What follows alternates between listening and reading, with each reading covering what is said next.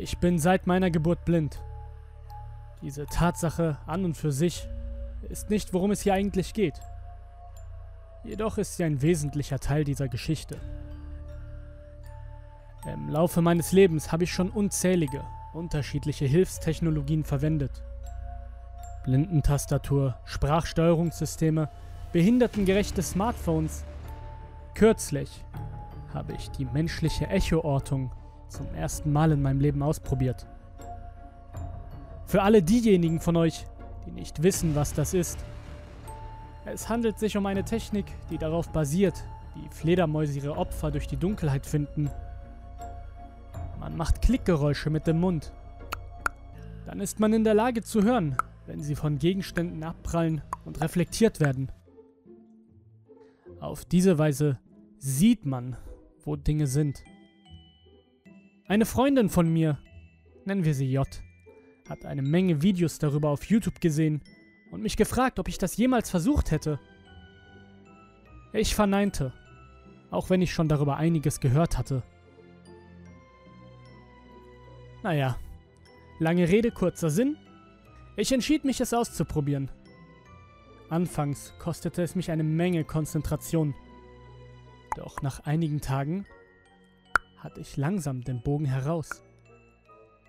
Als ich J das nächste Mal traf und erzählte, dass ich immer besser wurde, klang sie extrem aufgeregt und gratulierte mir überschwänglich.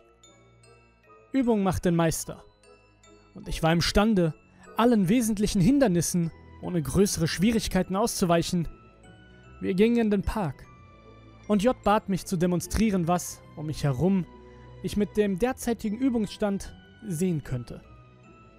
Ich lachte und erklärte, dass ich nicht gerade der Überflieger sei, er es jedoch gerne auf einen Versuch ankommen lassen würde. Nach ein paar Klicks sagte ich ihr, dass da vermutlich eine kleine Mauer oder ein Gebäude links von uns sei und irgendwas Riesiges vor uns. Ich konnte es nur verschwommen ausmachen.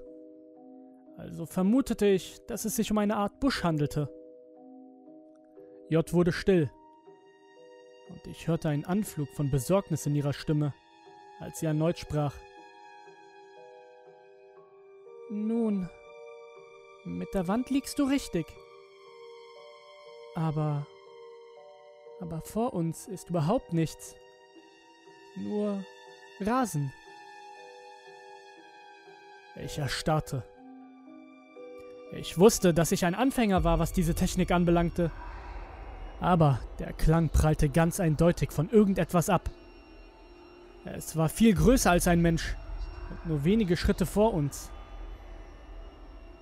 Konnte ich mich dermaßen geirrt haben? Ich entschied mich, es mit einem Lachen abzutun und sagte scherzhaft, dass ich wohl noch nicht bereit dazu wäre, hinauszugehen und mich gegen das Unheil dieser Welt zu stellen. Mit einem ziemlich unbehaglichen Gefühl in der Magengegend manövrierte ich uns eilig weg von dort. Und dann spazierten wir noch etwas weiter. Als sie mich später wieder zu Hause absetzte, schien sie den Vorfall längst wieder vergessen zu haben. Ich aber bezweifle, dass ich das jemals wieder tun werde.